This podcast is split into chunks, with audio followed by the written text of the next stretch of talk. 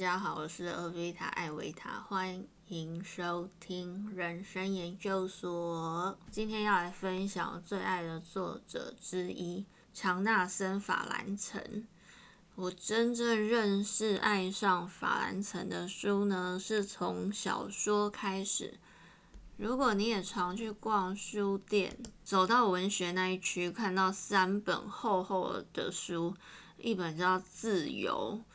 一本叫《修正》，还有一本叫《纯真》，那就是我们家法兰岑写的长篇小说。我看的第一本法兰岑的小说是《修正》，超级厚，大概六百多页，因为它的叙事非常的精细。当然，你要说琐碎或者是密密麻麻的，都是细节的叙述。所以刚开始的时候呢，睡前看超容易看着看着。就有助眠的效果，但是越看到中后段，就会越来越入迷于他笔下个性鲜明的角色，还有他零零总总的细节啊，会编织成一个非常真实的家族故事。看到中后段的时候，我每天每天都看到四五点，觉得没有办法睡觉。法兰岑呢自己说，《修正》这本小说讲的是家庭。自由这本小说讲的是爱情。我读完修正啊，在小说里读到很熟悉的自己，以及我所看到的人。我们每个人都承袭了家庭里的一些习惯，或者是你可以说是你一直想要摆脱掉的陋习。你越想要摆脱那个阴影，就越大。那个阴影呢，会以一种自己很难察觉的方式渗透你的人生的每一个面相。我认为，一直到《纯真》这一本小说都还读得到这个部分。那我非常喜欢《纯真》呢，在处理这个每个人身上都有家庭赋予你的阴影这个议题。最后的结尾，最后呢，女主角毕普听着她父母，一如每次激烈的争吵对话。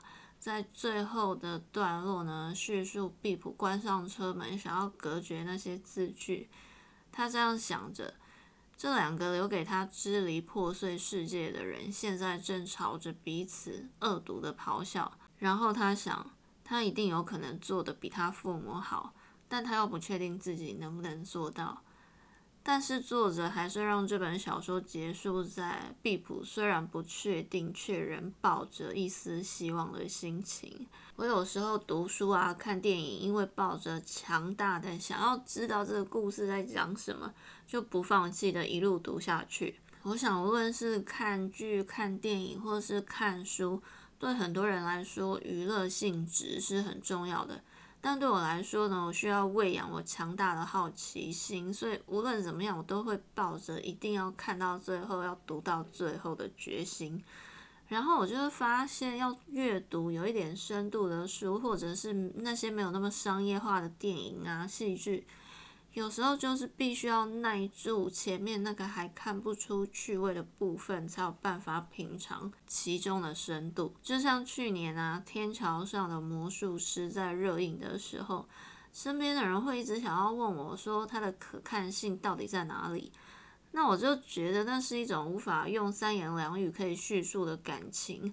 我当然可以告诉你人物、故事、情节它如何发展，但是如果你没有从第一集看到最后一集，你就不会有那个当小不点在电影的大荧幕里面喊着他在中华商场叫卖的台词，那从最刚开始到最后的情绪的堆叠，你就无法体会为什么我一看到那一幕，他一喊出那些台词的时候，我就立刻哭了稀里哗啦的。法兰岑的作品呢，也是这样让我愿意花时间细细阅读。但我知道，一刚开始就推荐六百多页的小说，对很多人来说真是太难入门了。所以这一集呢，我想要分享的是法兰岑的散文《到远方》，是他的散文集，也是我的心头爱。那这一集呢，想要从这一本书的第一篇短文开始分享。这是法兰岑致凯尼恩学院毕业生的演说。文章的名称叫《Pain Won't Kill》，中文版翻译的标题叫《痛要不了命》。那法兰城在演说的一开始就说：“我想要努力围绕爱这个主题，说说爱和我的人生，以及你们承接的这个奇特的科技资本主义世界的关系。”法兰城一开始用他独有的嘲讽语气开始诉说他与他的黑莓机的 one-sided relationship，就是单向的恋爱关系。与现代人关系最密切的就是手机，好像每个人都在跟自己的手机谈恋爱一样。法兰城这么说：，依照科技消费主义的逻辑，也就是市场会找出消费者最想要的东西，并给予回应。我们的科技极擅长创造符合我们对情欲关系的梦幻理想，被钟爱的物品毫无所求的付出所有，绝不迟疑。让我们感觉自己拥有无上权力。科技的终极目标就是把对我们漠不关心的自然世界，那个充斥着暴风雨、苦难和容易心碎的世界，那个会反抗的世界，换成对我们的愿望一呼百应的世界，俨然自我的扩张。法兰城把手机抽象化成是每个人自我的扩张。我认为有时候它更是一种自我的美化，在社群网站上面看到的都是开过滤镜美化过后理想中的自己，所以外在的世界怎么可能斗得过科技呢？科技把你想要的一切送到你面前，为的是要促进你产生消费行为，但是外面的世界会刮风，会下雨，和真实的人相处会尴尬，会紧张。恋爱的时候呢，也会有心碎的可能，但是在科技的世界里，人好像就变得无所不能。因此，在这一段的结尾啊，法兰城他用英文的原话是说：“The world of techno consumerism is therefore troubled by real love, and that it has no choice but to trouble love in return.” 在这个科技消费主义的世界里，真实的爱会阻碍这个科技消费主义，因此他毫无选择的，也只能回过头来让爱变成是一件越来越麻烦的事。第一个例子就是把爱情商品化，让爱情总要跟消费画上等号。另外一个现象呢，就是 Facebook。我认为法兰城是一个还蛮 old school 的文学作家，他很喜欢紧抓着字义里的细微变化。他这边就讲脸书上面的 to like，就是暗赞的这个行为。like 这个词呢，从一个心理状态变成用滑鼠执行的动作，从感觉变成消费选择的声明。而按赞这个行为呢，一般来说是商业文化。爱的替代品。关于消费品呢，法兰城呢把它分成两种，一种是会讨你喜欢的消费品，像是电子装置、手机啦，这种为了满足你所有需求而设计的电子装置；而另外一种消费品是不会执着着要讨人喜欢的，例如说实验室设备啊，这一些具有实用性的消费品。那或者是法兰城说严肃艺术和文学，这不就好像我刚刚说的，要深入电影、戏剧、小说，现在观众的要求大概就是三分钟就要一个爆点，要满足你立即性的娱乐。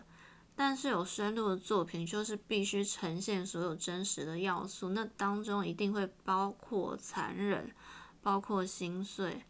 包括那个你可能觉得很无趣的过程，或者是很多你不想要承受的真实。接着法兰城他说，如果你把东西换成人来思考，想象某个人的特质是拼命想讨人喜欢，你会看到一个没有格调、没有中心思想的人。在比较病态的案例里，你会看到一个自恋狂，无法忍受不被喜欢。对自我形象造成的污损，因此要不就离群所居，不与人接触。这是在说我吗？要不就不顾一切牺牲格调，只求讨人喜欢。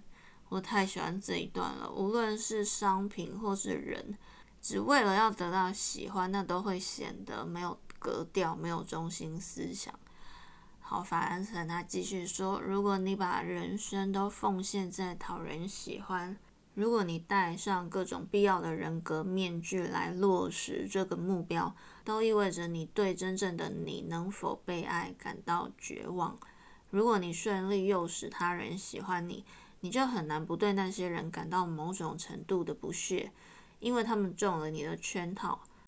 那些人固然能让你对自己感觉好一些。”但那感觉若是来自你不真心尊敬的人，又真能好到哪里去呢？也就是说，如果你不是用你的真实的自我与人相处，那真实的你不就永远都没有被爱的一天了吗？接着他说：“当然，消费性科技产品绝不会做不吸引人的东西，因为他们不是人。不仅如此，他们还是自恋狂的坚定盟友与靠山。”除了内建被喜欢的渴望，他们也内建了充分反映我们心里的渴望。被性感的脸书界面过滤后，我们的生活看来有趣多了。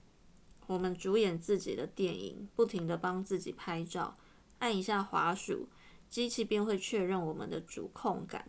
另一方面，既然科技其实是自我的扩张。我们就不会因为它容易操控而轻视它，不会对它感到不屑。这是一个超大的无限回圈。我们喜欢镜子，镜子喜欢我们。我们会用大量谄媚的镜子布置自己的私人大厅，加某人为友，只是把它纳入厅中。听起来真的好像现代人都是自恋狂。接下来，作者就要开始讲到人与人之间的关系、亲密关系，或者是爱的关系。我或许言过其实，太夸大了一点。很可能你听性情怪异的五十一岁叔叔阿姨大肆批评社交媒体，已经听腻了。我说这些的主要目的呢，是要将科技的自恋倾向和真爱的难题做对比。好，作者说他有个朋友呢，很喜欢说一句话，叫“下矿坑去找个人爱”。为什么要下矿坑呢？因为他觉得爱难免会把烂泥溅到我们用来盯着自己的镜子。事实很简单，试着无懈可击的讨人喜欢与亲爱关系并不相容。例如，迟早你会发现自己卷入精神尖叫的争吵。会听到你说出自己一点也不喜欢的话，会粉碎你公道、亲切、酷、吸引人、自制、搞笑、令人喜爱的形象。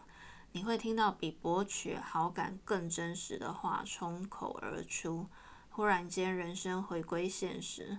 忽然间，你得做真正的选择，不是选黑莓机或 iPhone 这种假性消费性的选择，而是我爱这个人吗？以及帮对方问：“这个人爱我吗？”世上没有哪个人的真实自我会让你每丝每毫都愿意暗赞。这就是为什么赞的世界终究是个谎。但世上确实有某个人的真实自我令你每丝每毫都爱。这就是为什么爱会是科技消费主义秩序攸关存亡的威胁。他揭穿了那个谎。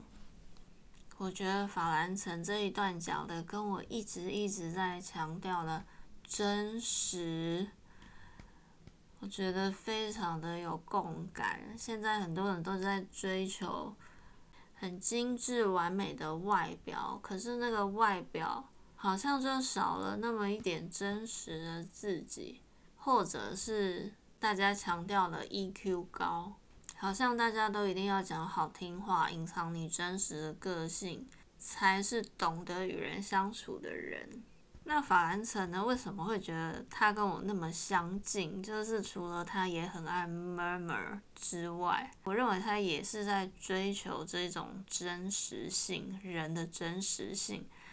好，他其实说他在街上看到一件事情，竟然让他很振奋人心的是，人行道除了满是传讯僵尸和聒噪筹办派对的人之外，我有时会遇到震撼所爱之人、真心诚意争吵的人。他看到人家在路上吵架，他会觉得心情很为之振奋。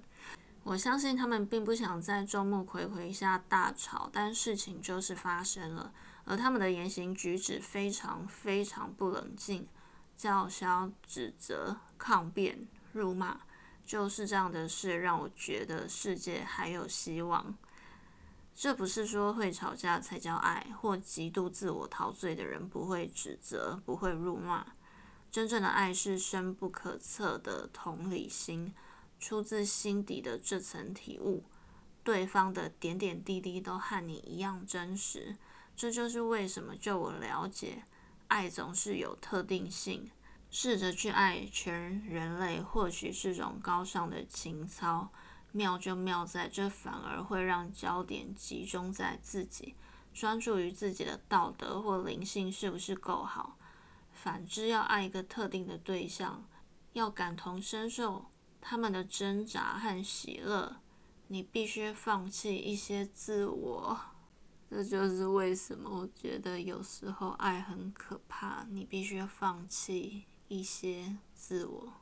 接下来，作者呢，他讲到。他爱上小说的部分，他说：“如果你被别人的小说深深打动，也提笔写一篇，写到后来你会无法忽视自己的稿子中虚假或二手的成分。你笔下的内容，同时也是一面镜子。真心爱小说的人会发现，值得保存的只有反映真实的你的那几页。当然，这里的风险是拒绝。”我们都能消化偶尔的不被喜欢，因为喜欢你的人可能有无限多。但一旦你暴露完整的自我，而不只是讨人喜欢的表面，却遭到拒绝，就可能痛不欲生。就是这种可能的痛，举凡失去的痛、分手的痛、死去的痛，让我们急于避免去爱，只想安全的待在赞的世界。那人和我太年轻就结婚，最终放弃了太多自我，而带给对方太多痛苦，以致彼此都有理由后悔当初的不顾一切。好，作者这边提到他与他的前妻分手、离婚的部分。然而，我实在没办法让自己后悔。首先，我们难以信守承诺的挣扎，正说明了我们何以为人。我们不是氦分子，一辈子了无生气的漂浮。我们会结合，会改变。或许这才是我今天要传达给大家的主要讯息。痛固然痛，但要不了命。英文是这样说的：Pain hurts, but it doesn't kill。其实我每次在读这一本《到远方》的时候，好像刚好都是在我。情绪有点低落的时候，我把这本书拿出来读，然后读到这一句 “Pain hurts, but it doesn't kill”，我就笑了。我觉得对啊，痛是会痛，烦是会烦，但是又死不了。我觉得那有一种对生命的坚韧性隐藏其中，而会让你坚韧的原因，是因为爱。无论是你对自己的爱，或者是你对这世界的爱。好，作者继续说呢：当你考虑另一种选择，放弃被科技点燃自信的醉人幻梦，就成了活在你所抵抗的世界的自然产物及指标。无痛的度过人生，就等于没有活过。我时常在思念。我的亲人的时候，因为思念所产生的痛苦，我都是这样告诉自己：那痛苦，那痛苦代表的就是爱。法兰曾说：“我前面所说，全心投入所爱的事，会如何迫使你面对真实的自己？或许特别适用于小说写作，但也适用于任何你用爱去做的工作。我想在这里谈谈我的另一个爱。”作为总结，我从念大学到毕业很多年后，很喜欢自然世界，不算爱，但肯定是会暗赞的。大自然有非常美的一面。既然我被文学批评理论煽动，一直在想方设法挑世界的毛病，寻找厌恶世界经营者的理由。法兰曾他的人类图里面有五八一八，所以他很喜欢挑错。他喜欢挑世界的毛病，寻找厌恶世界经营者的理由。我自然而然受环保思想吸引，因为我们的环境无疑问题重重。而我越是检视不对劲的地方，世界人口爆炸、资源消耗程度爆炸、全球暖化、海洋垃圾污染，最后几片原始林惨遭砍伐，就越怒火中烧，越讨厌人。最后约莫在我婚姻崩解，觉得痛是一回事，但要在更愤怒、更不快乐中度过余生是另一回事时，我做了一个清醒的决定，不再担心环境的事。我无法以一己之力对地球做出任何有意义的拯救，但仍想继续为我爱的大自然奉献心力。我仍试着减少碳足迹，不过那是我不再掉回愤怒和绝望的极限了。然后发生了一件有趣的事。说来话长，但总归一句，我爱上鸟了。我不是没有竭力抗拒过这份爱，因为当个鸟类观察家很不酷。因为任何泄露真情的事一定不酷，但一点一滴不由自主，我发展出这股热情。虽然这股热情有一半是着迷，但也有一半是爱。我就我见过的鸟类列了一份严谨周密的清单。我竭尽所能观察新鸟类，但同样重要的是，每当我看着一只鸟，不管哪种鸟，就算是鸽子、麻雀。我都能感觉到心里洋溢着爱，而爱，一如我今天试着说明的，是我们麻烦的开始。啊，觉得他真的是一个好浪漫的人。他在叙述鸟的时候，我就会想起我是如何爱上植物的。因为现在我不只喜欢大自然，还对它明确而重要的一部分有了深切的爱，所以别无选择，只好又开始担心环境。环境的消息并未比先前我决定不再担忧时来得好，事实上是糟得多。但现在那些受威胁的森林、湿地、海洋，不只是让我徜徉的明媚风光，还是我爱的动物的家。而且这里浮现了奇怪的矛盾：我对这颗星球的愤怒、痛苦和绝望，固然随着我对野鸟的关注而变本加厉。但当我开始投身鸟类保育，深入了解鸟类面临的诸多威胁后，说来奇怪，我却变得更容易，而非更难与我的愤怒、痛苦和绝望相处。为什么会这样呢？我在想，首先，我对鸟的爱俨然成为一个入口，通往心中一个重要但没那么自我中心的部分。我从不知道这种东西存在的地方。我不能再以地球居民的姿态一辈子漂流，我不能再只管喜不喜欢而把承诺留给未来，反而被迫面对，要不就彻底接受，要不就断然拒绝的自我。这就是爱会对人做的事，因为我们每个人都不脱这个基本事实：我们会再活一阵子，但终有一死。这个事实才是我们愤怒。痛苦和绝望的真正根源，你可以逃避这个事实，或者透过爱来拥抱它。前面说过，鸟完全出乎我意料，大半辈子我未曾为动物费过多少心思。或许我那么晚才找到通向鸟的路，算是不幸；也或许能找到，就算幸运。总之，一旦你撞上那样的爱，不论早晚。它都会改变你和世界的关系。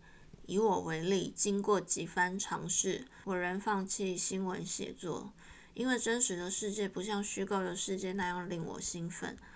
但在皈依鸟类，令我奔向痛苦、愤怒、绝望，而非逃之夭夭后，我开始接受一种新的新闻写作的类型。在某个时候，我最憎恨的东西成了最想要的东西。二零零三年夏天，我去华盛顿。当时布希政府正对这个国家做一些令我火冒三丈的事。几年后，我去中国，因为那段时间中国对环境造成的浩劫让我辗转难眠。我前往地中海，采访宰杀鸣禽（鸣禽是一种候鸟）的猎人和偷猎者。在以上的例子里，每当面对敌人时，都会遇见我真的很喜欢，甚至立刻爱上的人。搞笑、大方、优秀的男同志共和党幕僚，无所畏惧、不可思议、热爱自然的中国年轻人，还有一个爱枪成痴的意大利国会议员，眼神非常温柔，会对我引用动物权倡导者彼得·辛格的话。在上述的例子里，过去那么容易在我心底蔓延的全面性憎恨，已不再那么轻易滋长了。当你像我过去很多年那样，一直待在自己的房间里愤慨、冷笑或耸肩，这世界和他的问题依然那样惊心动魄。但当你走出去，让自己和真实的人，甚或只是真实的动物发展真实的关系后，你便会面临非常真实的危险，最后可能交付出爱的危险。谁会知道接下来可能发生什么事呢？谢谢各位。今天的人生研究所就跟你分享到这里祝福大家平安我们下次再聊。